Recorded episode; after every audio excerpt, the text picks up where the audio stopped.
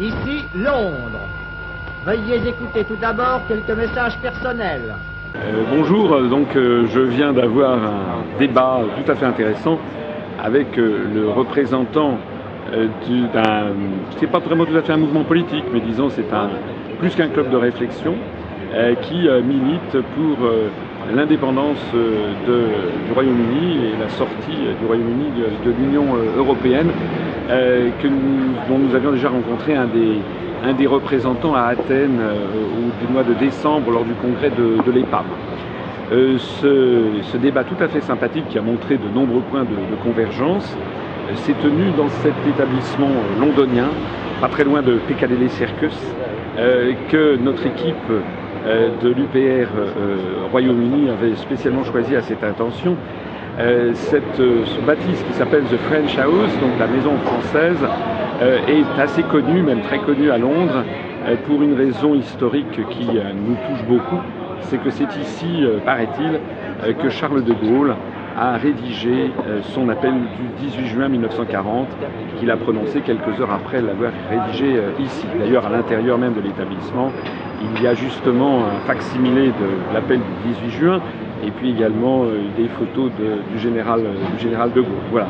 Alors c'est évidemment un clin d'œil que nous faisons, euh, un clin d'œil historique et puis un peu d'émotion aussi, euh, puisque je rappelle que De Gaulle était venu se réfugier dans l'état de plus grand dénuement possible euh, le 17 juin 1940 alors que la France s'effondrait. Je rappelle d'ailleurs qu'à l'époque, De Gaulle était tout seul. Il était parti avec son aide de camp, il était absolument tout seul et toutes les élites françaises avait conclu des événements, bien que la France était terminée et qu'il fallait entrer dans une phase de collaboration afin de bâtir la nouvelle Europe. Il est intéressant d'ailleurs de se rappeler qu'à l'époque, les élites françaises tenaient peu ou prou exactement le même discours qu'aujourd'hui. Il fallait faire la nouvelle Europe, il fallait s'aligner sur les réalités du moment, il fallait prendre modèle sur l'Allemagne. Euh, de toute façon, ceux qui étaient contre étaient en fait des gens qui n'avaient rien compris au cours de l'histoire. Enfin bref, toute cette propagande que nous avons aujourd'hui, eh qui était déjà celle à l'époque.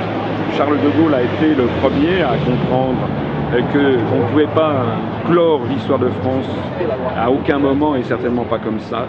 Et donc euh, est venu le, 17 juin pour rédiger, donc derrière, dans cette maison qui est derrière moi, son appel du 18 juin.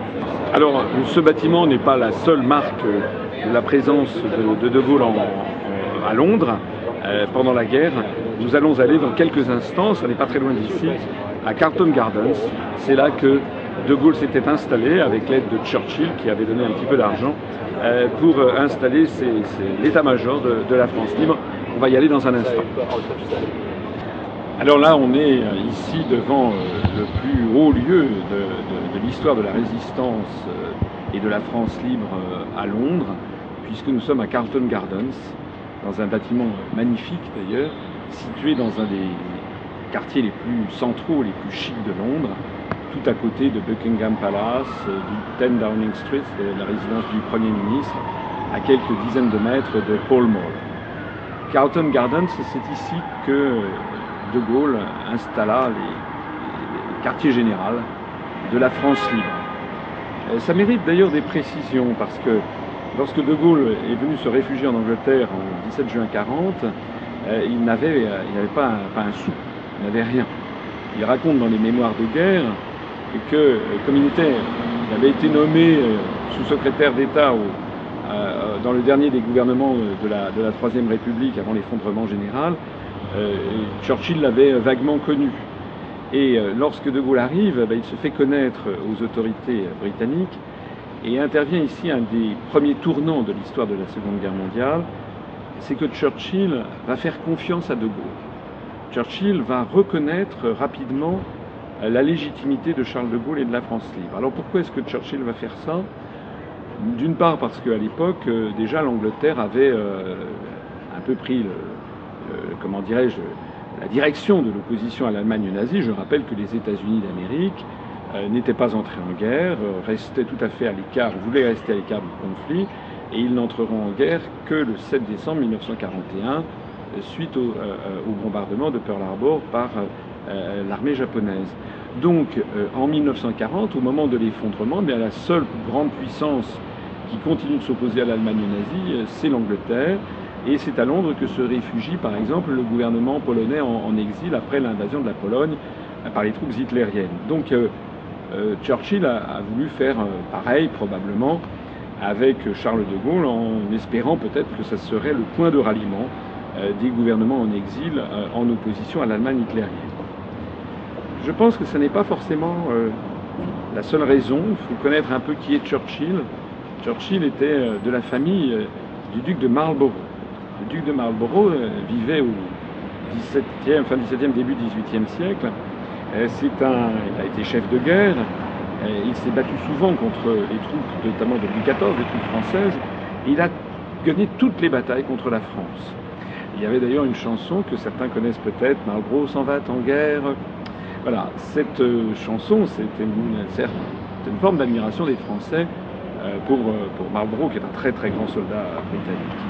Alors, Churchill était un de ses lointains descendants, comme d'ailleurs Lady Diana Spencer, la première femme du prince de Galles actuel, qui euh, était également de la famille lointaine de, Churchill et du duc de Marlborough, dont on peut d'ailleurs toujours voir le, château à Blenheim, au sud de, Londres, qui est un château extraordinaire, qui est pratiquement grand comme le château de Versailles.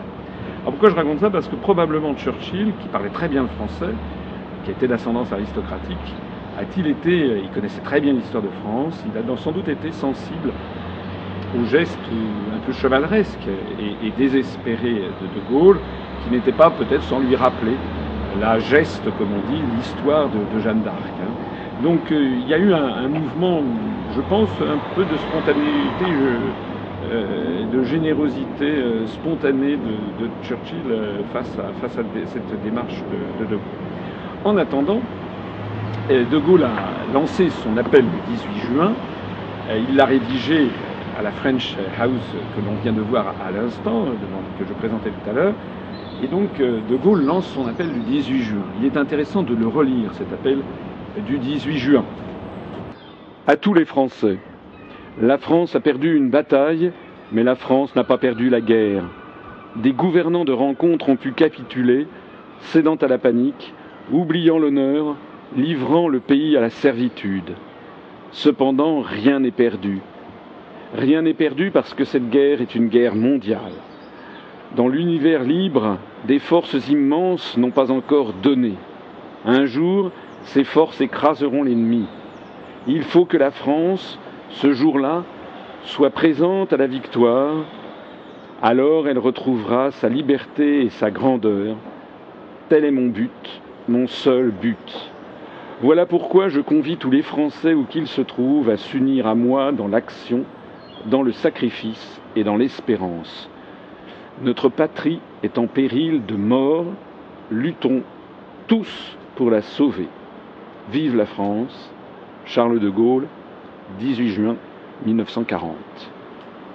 Alors ce qui est intéressant dans cet appel du 18 juin, il y a pas mal de choses qui sont intéressantes finalement en quelques mots. Euh, la première chose, c'est que euh, de Gaulle euh, reconnaît que la France a été battue, mais la fin de l'histoire n'a pas été prononcée. Et il insiste sur le fait que des forces immenses viendront un jour. Alors je le signale pour notre époque contemporaine, parce que dans notre, à notre époque contemporaine, eh bien, vous avez tous les européistes qui tiennent exactement les mêmes propos défaitistes en définitive que les collaborateurs français, c'est-à-dire on a l'impression bah, que ça y est, de toute façon c'est fini, on ne peut pas faire autrement euh, que de disparaître dans l'Union européenne, que de toute façon les États-Unis, en gros, dominent le monde et qu'il faut s'y faire. Mais non, non. De la même façon que De Gaulle, le 18 juin 40, avait expliqué que euh, les forces immenses n'avaient pas encore donné, mais on voit bien qu'en ce moment le monde est entré dans une phase d'instabilité puisque la puissance américaine est entrée, dans une phase de déclin. Je rappelle que le PIB de la Chine euh, dépassera le PIB des États-Unis en 2016. Déjà à la fin de l'année 2013, le volume du commerce extérieur de la Chine est devenu le premier volume du commerce extérieur d'un pays, pays dans le monde a dépassé les États-Unis. La Chine est déjà devenue la première puissance commerciale. Alors il n'y a pas que la Chine, il y a la Russie qui est en pleine renaissance, Et il y a le Brésil, l'Inde. On assiste à un monde en mutation où euh, des forces sont en train de rééquilibrer la puissance américaine. Euh, non pas que je ne dis pas ça pour être anti-américain, bien entendu, nous avons des amis américains. Je signale souvent d'ailleurs euh, qu'il y a aux États-Unis même des dirigeants et non des moindres, ou des intellectuels et non des moindres, qui tiennent des propos très sévères sur le gouvernement américain actuel. Je pense à l'intellectuel Noam Chomsky ou à William Bloom, qui sont deux intellectuels connus. Je pense aussi, euh, par exemple, au président Jimmy Carter, qui a dit il y a quelques mois que la démocratie américaine ne fonctionne plus. Donc ça, c'est le premier point. La première idée de De Gaulle, c'est que, eh bien, euh, tout n'est pas perdu, euh, rien n'est perdu, au contraire, puisqu'il va y avoir de, nouveaux, de nouvelles forces qui vont, qui vont s'exprimer. La deuxième chose aussi que De Gaulle dit dans cette affaire, c'est que euh, il veut rassembler les Français et il insiste bien pour euh, euh, retrouver l'honneur, dans l'honneur la, la, liberté et la grandeur de la France. Et il dit tel est mon but, mon seul but. Il dit ça pourquoi? Ben, Il s'exprime un peu comme Vercingétorix, quasiment 1900 et quelques années auparavant, parce que bien entendu, des gens vont le soupçonner d'avoir des objectifs de carrière personnelle. Les objectifs de carrière personnelle, euh, le 18 juin 40, quand tout effectivement la France s'effondre, il faut voir que De Gaulle était absolument tout seul avec son aide de camp et que son pari était quelque chose d'assez extraordinaire. Tel est mon but, mon seul but. Je rappelle que dans les semaines, les mois qui suivront, eh bien, par exemple, les, communistes français diront que De Gaulle, en fait, euh, est un agent de la City. Ils renverront dos à dos, euh, au début en tout cas, les, capitalistes et, les nazis euh, en disant que finalement tout ça c'est une guerre du monde capitaliste. Les pétainistes euh, diront que De Gaulle est complètement euh, dans la main des financiers anglo-saxons également. Donc De Gaulle anticipe les, calomnies qui vont, qui tomber sur lui, il l'anticipe avec cette, cette phrase. Et puis, toujours dans cet appel du 18 juin, il y a quand même quelque chose d'assez extraordinaire, c'est qu'il dit J'appelle à tous les Français à se rassembler, donc quelle que soit leur origine ethnique, leur, leur confession, euh, leur, religion, euh, leurs opinions politiques, et il dit notre patrie est en péril de mort. Alors je dirais de la même façon de notre époque, euh, notre patrie est en péril de mort, et il faut que tous les Français se rassemblent justement pour rendre à la France sa liberté et sa grandeur. Quitte à être un peu polémique, je signalerai que De Gaulle, quand il lance cet appel, ne dit pas euh, qu'il appelle les Français à bâtir une nouvelle Europe hitlérienne, une autre Europe hitlérienne. Il ne propose pas de faire un référendum pour savoir, euh, j'appelle les Français à faire un référendum pour savoir si on continue ou non euh, la, bataille. Hein. Il nous fait pas du, il nous fait pas du Madame Le Pen. Il ne nous fait pas du Mélenchon qui milite pour une, nouvelle Europe. Non. De Gaulle, il dit, va droit au but, hein, nous devons poursuivre la bataille jusqu'à ce que, au moment où l'Allemagne sera battue, la France fasse partie des vainqueurs. Là, c'est de la même façon. Nous, on ne propose pas des référendums à la Saint-Glinglin, on ne propose pas une nouvelle Europe, une autre Europe. Nous, on propose de sortir de l'Union européenne. Alors, cet appel ayant été lancé par De Gaulle le, 18 juin, De Gaulle se retrouve tout seul et, et il faut bien qu'il s'installe. Hein. Il y arrive avec quelques deux valises. Il faut lire les mémoires de guerre à cet égard, c'est assez, assez, extraordinaire euh, pour voir euh, comment il est arrivé. Il a d'ailleurs laissé euh, sa femme sur, en France. Elle va essayer de, de, le rejoindre dans les jours, dans les jours qui suivent. de Gaulle évidemment a tout perdu. Il n'a plus de salaire. Il va d'ailleurs être dans les mois qui suivent condamné à mort à deux reprises par contumace par le régime de Vichy. Et donc De Gaulle est dans un état de complet dénuement et c'est Churchill qui euh, décide de lui ouvrir une ligne budgétaire pour financer, pendant la durée de la guerre, les frais de fonctionnement euh, de, euh, de la France libre. C'est expliqué dans les mémoires de guerre. Alors si c'est un point important, ça paraît un détail, mais c'est un point important parce que ça veut dire que financièrement, De Gaulle va être redevable à Churchill. Et Churchill estimait probablement qu'il allait pouvoir avoir un peu barre sur, euh, sur De Gaulle, pouvoir orienter la France libre selon, euh, selon ce qu'il souhaitait. C'était mal connaître Charles de Gaulle qui était aussi inflexible dans la défense de la souveraineté nationale vis-à-vis de l'Allemagne que vis-à-vis de l'Angleterre ou que vis-à-vis des États-Unis. Et donc, toute l'histoire de la Seconde Guerre mondiale, du moins jusqu'en 43-44, ça va être une série de, de, de colères entre De Gaulle et Churchill, comme une espèce de vieux couple qui ne peuvent pas se séparer, mais qui passent leur temps à se chamailler, puisque Churchill a, en a gros sur le cœur de voir que De Gaulle euh, est financé par les Britanniques et parfois prend des positions qui ulcèrent le gouvernement de Sa Gracieuse Majesté. Il faut également préciser autre chose que les Français ne savent pas, c'est que le 18 juin 1940, Churchill a commis quand même un acte extraordinaire. Et de ce point de vue-là, il faut quand même être extrêmement reconnaissant à Churchill, nous les Français et aux, et aux, Britanniques, parce que Churchill a décidé donc de reconnaître la légitimité de De Gaulle, ce qui n'allait pas de soi, puisqu'il arrive avec sa valise en carton. Bon, il est tout seul avec son aide de camp. Donc Churchill finalement prend un pari. Pourquoi prend-il ce pari? Probablement parce que, je le disais tout à l'heure, étant d'ascendance aristocratique, descendant proche du duc de Marlborough, eh bien, euh, il, a sans doute été sensible à cet aspect chevaleresque de, de, Gaulle. Il a sans doute été sensible à cette récurrence de l'histoire de France qui fait que lorsque tout est perdu, ben justement, c'est le moment où les Gaulois euh, se rassemblent pour sauver la patrie.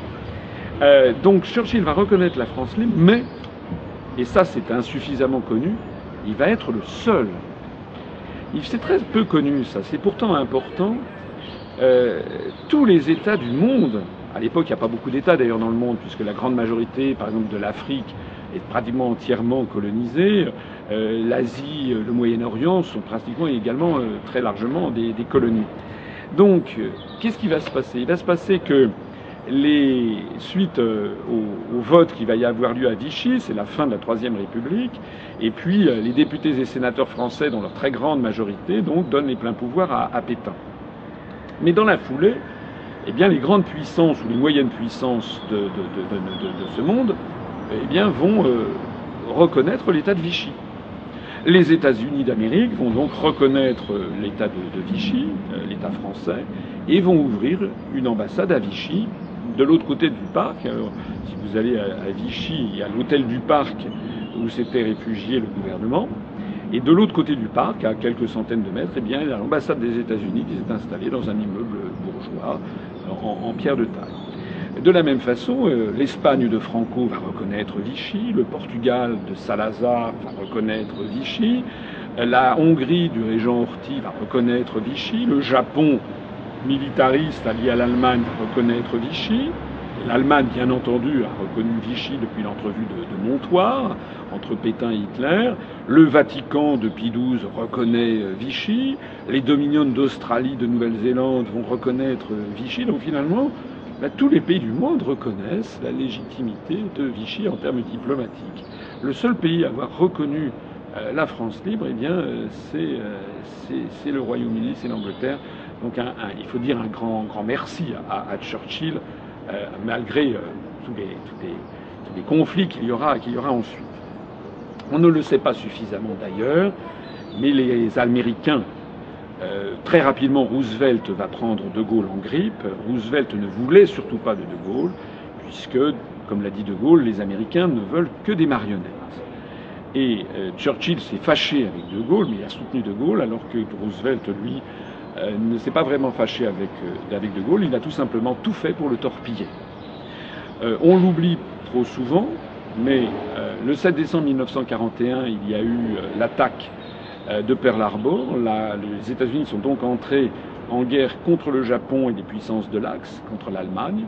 Et bien, en dépit de cela, les États-Unis ont maintenu une ambassade à Vichy jusqu'en novembre 1942, c'est-à-dire pendant presque encore un an, après qu'ils fussent entrés en guerre contre l'Allemagne, pour montrer à quel point les autorités américaines ne voulaient surtout pas reconnaître De Gaulle, parce qu'ils avaient compris, Roosevelt avait parfaitement compris, que De Gaulle serait quelqu'un qu'ils ne pourrait pas maîtriser, que De Gaulle était un soldat de formation, un soldat d'origine, et que De Gaulle avait comme principe cardinal la liberté, la souveraineté de la France face à tous les empires, quels qu'ils soient, qui voudraient la dominer.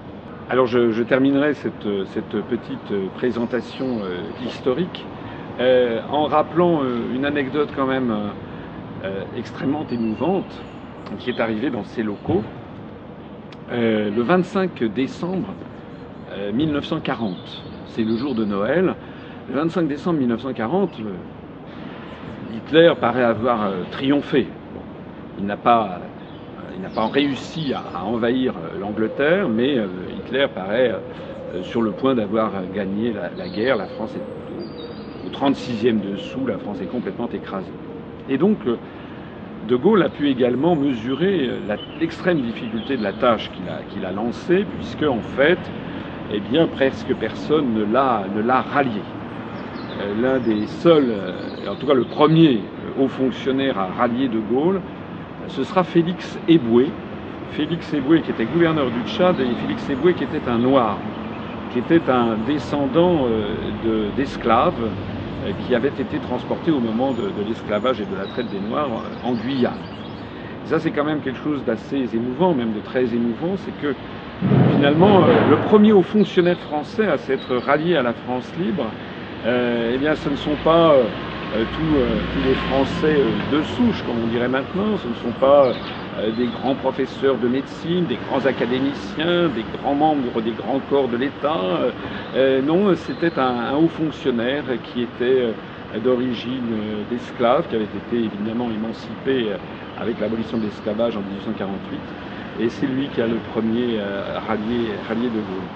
Alors j'en reviens à, mon, à, mon, à mon, mon, anecdote émouvante. Le 25 décembre 1940, euh, de Gaulle organise une petite fête pour fêter Noël euh, avec les quelques maigres troupes qui l'ont rallié. De Gaulle dira d'ailleurs euh, que dans les débuts il était tellement seul, il y a dit je, n'avais avec moi que quelques juifs, quelques poètes et les pêcheurs de l'île de Saint. Donc c'est vraiment euh, très très très très très modeste. 1900, décembre 1940, il y a de quoi être complètement déprimé, comme on dirait maintenant.